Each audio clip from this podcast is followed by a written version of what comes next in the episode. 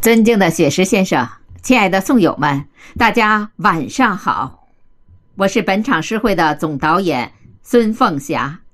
首先，我代表我们百人朗诵团的导演组，感谢大家准时在线聆听本场诗会，还要感谢雪石老师搭建的这个平台，更要感谢参与本场诗会的所有老师们。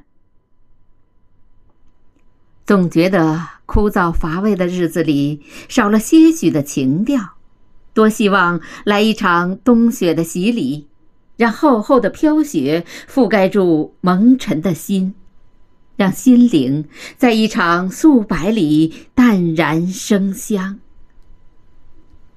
我喜欢雪，因为它的纯洁，它的冰冷，它的美丽。雪是纯洁的精灵。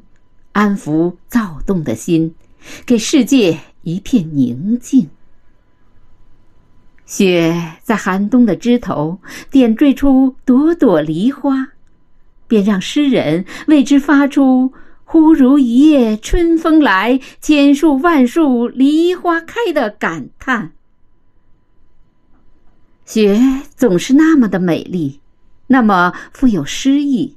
引无数诗人为之着笔，雪也感激地安慰着诗人们的喜怒悲欢。今晚，我们选取了十五篇以雪为主题的文章，让我们一起听一听，在他们的笔下，雪是怎样的。下面。我们百人团十八位优秀的老师们将为大家倾情奉献一场冬雪情，在这里预祝我们的诗会圆满成功。